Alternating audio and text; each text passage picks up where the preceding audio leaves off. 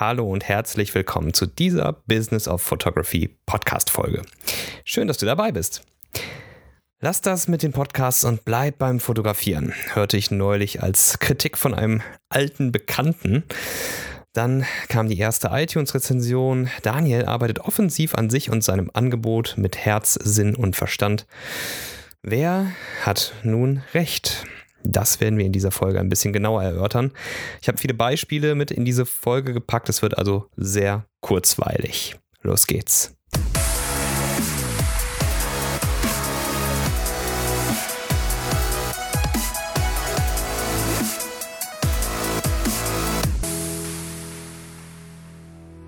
Der Grund, warum ich diese Folge aufzeichne, ist, weil ich in der letzten Woche zwei Kontakte zu Kritiken hatte, die beide sehr unterschiedlich waren, aber mich trotzdem beschäftigt haben. Die eine Kritik habe ich bei Calvin Hollywood gesehen. Er hat ein Video veröffentlicht, in dem er ähm, eine Entschuldigung von jemandem vorgespielt hat, der mal einer seiner Hater war und der mittlerweile wohl eingesehen hat, dass er damit falsch gelegen hat.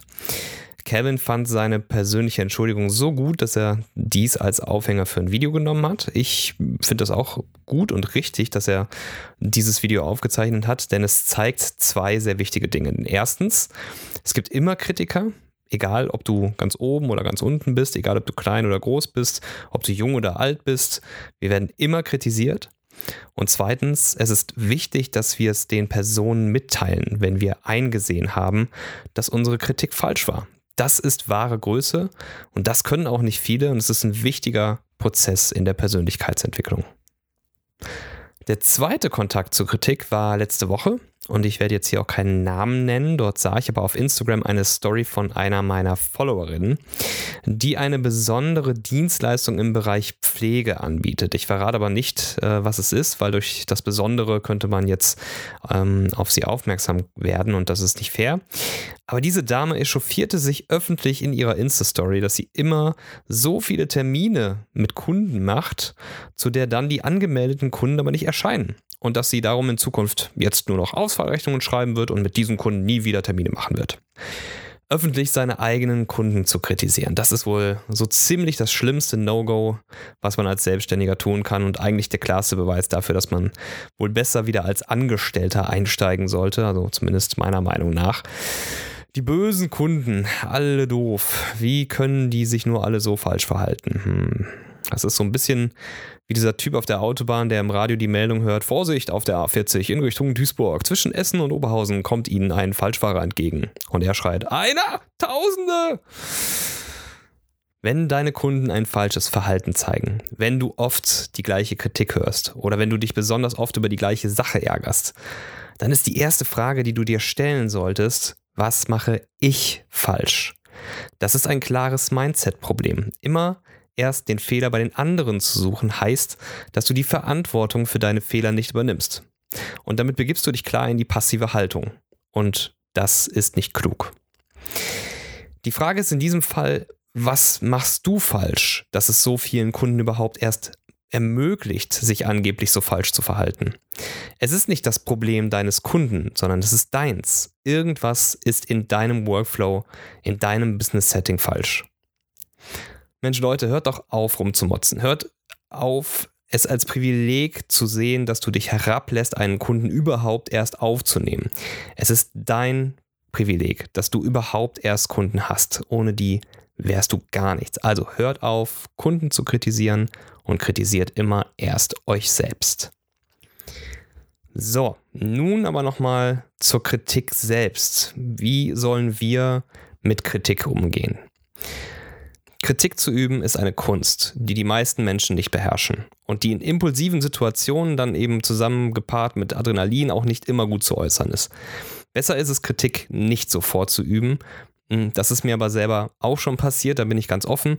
Vor einigen Jahren konnte ich mal sechs Wochen lang kaum schlafen, weil ich einem anderen Autofahrer impulsiv den Stinkefinger gezeigt habe, weil er mich auf der Autobahn richtig übel ausgebremst hat, während äh, meine Familie mit im Auto saß. Er hat mich daraufhin erneut ausgebremst und mich dann sogar noch fotografiert. Und danach hatte ich dann sechs Wochen Schiss vor einer Anzeige, denn Mittelfinger ist die Höchststrafe und ähm, das Ganze ist erst nach sechs Wochen dann verjährt. Doch ich habe daraus gelernt und das wird mir auch nicht mehr passieren und die Anzeige, die kam auch nicht, aber die Lektion, die hat gesessen. Aber sowas von. Kritik hat immer etwas mit Respekt zu tun. Seine Meinung zu äußern sollte dem Gegenüber helfen, sich zu verbessern und sollte eben so konstruktiv sein, dass er es versteht. Ganz ohne Aggression, ganz ohne Bestrafung, sondern durch logisches Denken.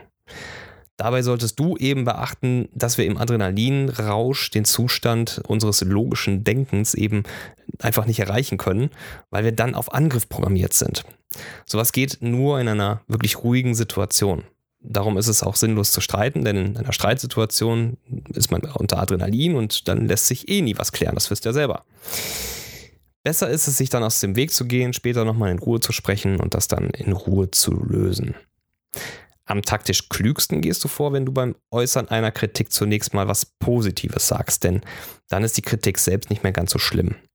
Du kannst aber auch ganz offen erwähnen, dass du diese Kritik nicht persönlich meinst, dass es jetzt wirklich rein professionell gemeint ist, damit derjenige sich dann entsprechend verbessern kann und das Ganze nicht auf einer persönlichen Ebene aufnimmt.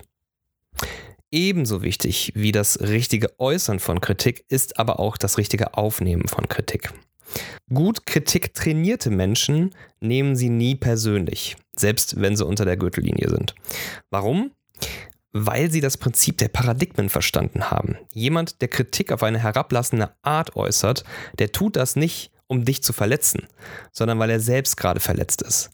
Weil er selbst gerade entweder Neid, Stress, Angst oder sonstige Gefühle spürt, die er nicht kontrollieren kann und die du nicht einschätzen kannst. Mein herablassender dummer Stinkefinger zum Beispiel, der ist nur entstanden, weil sich mein Kollege im Straßenverkehr wirklich rücksichtslos verhalten hat und ich dann Angst um meine Familie hatte, die mit dem Auto saß.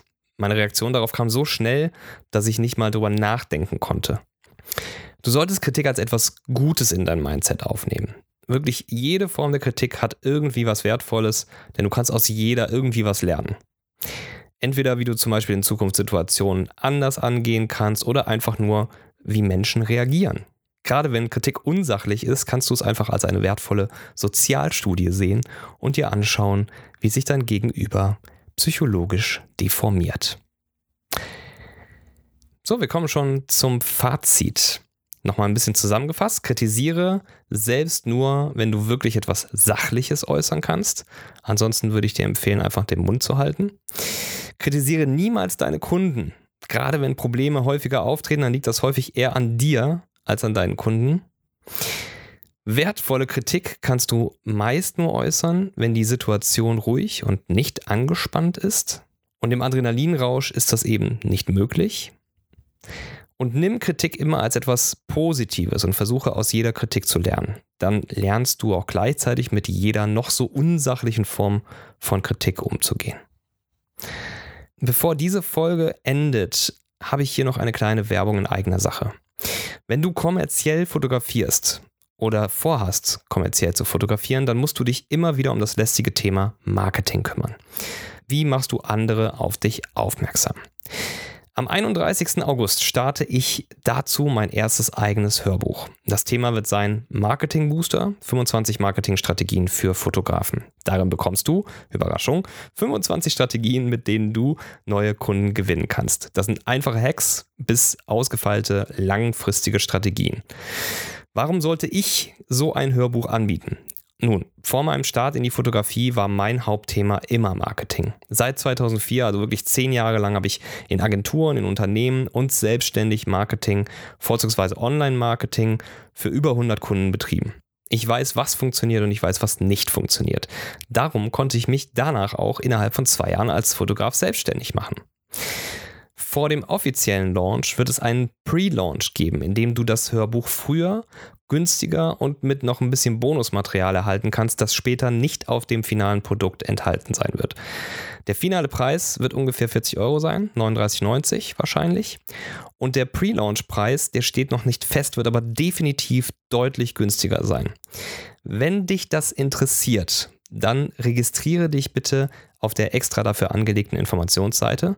Den Link findest du in den Show Notes und der Shortlink zu der Seite, über den du auch jetzt reinkommst, wenn du es jetzt eingibst, heißt tbob.de, also t-b-o-p.de. Abkürzung für thebusinessofphotography.de. Wenn du Interesse hast, mehr Kunden zu gewinnen, dann würde ich mich mega freuen, wenn du dich dort einträgst und dir ein paar Infos zu meinem Produkt holst. Ansonsten, wenn dir diese Folge gefallen hat, dann empfehle ich dir, dich für den Business of Photography Heartbeat anzumelden. Das ist nochmal eine Plattform, die hier parallel zum Podcast und zu den IGTV-Videos läuft. Und das Ganze funktioniert über den Facebook Messenger. Du bekommst dann mehrmals die Woche einen kleinen Heartbeat, also so einen kleinen Impuls mit exklusivem Content, den es auf keiner anderen Plattform von mir gibt. Das sind zum Beispiel zusätzliche Sprachnachrichten oder Videos, interessante Links, Checklisten, Büchertipps oder PDFs, die manchmal auch nichts mit dem Wochenthema zu tun haben. Abonniert gerne diesen Podcast, wenn er euch gefällt und bitte bewertet ihn mit ein paar Zeilen. Einfach nur irgendwie kurz, hallo Daniel, ich bin da, Klingt super, macht Spaß. Würde mich total freuen. Für alle Nicht-iPhone-Besitzer ist der Podcast auch auf Anchor verfügbar und kann dort auf den entsprechenden Endgeräten heruntergeladen werden. Wenn ihr Lust habt, schaut auch mal auf meinem YouTube-Kanal oder auf IGTV vorbei. Da findet ihr mittwochs immer Videos zum gleichen Wochenthema. Und abonniert, wenn ihr über alle weiteren Themen informiert bleiben wollt, gerne den Newsletter. Der kommt dann sonntags abends und stimmt euch immer auf die nächste Woche ein. Dann gibt es auch noch die geschlossene Facebook-Gruppe, in der ihr diskutieren könnt und mir auch entsprechend Fragen stellen könnt. Und das Ganze könnt ihr euch auch nochmal in den Show Notes angucken. Dort findet ihr auch die Links zu den entsprechenden Plattformen und wie ihr dort hineingelangt. Ich danke euch vielmals fürs Zuhören, hoffe, die Folge hat euch gefallen und freue mich auf die nächste Woche, wenn wir uns dann wiederhören. Bis ganz bald, macht's gut. Ciao.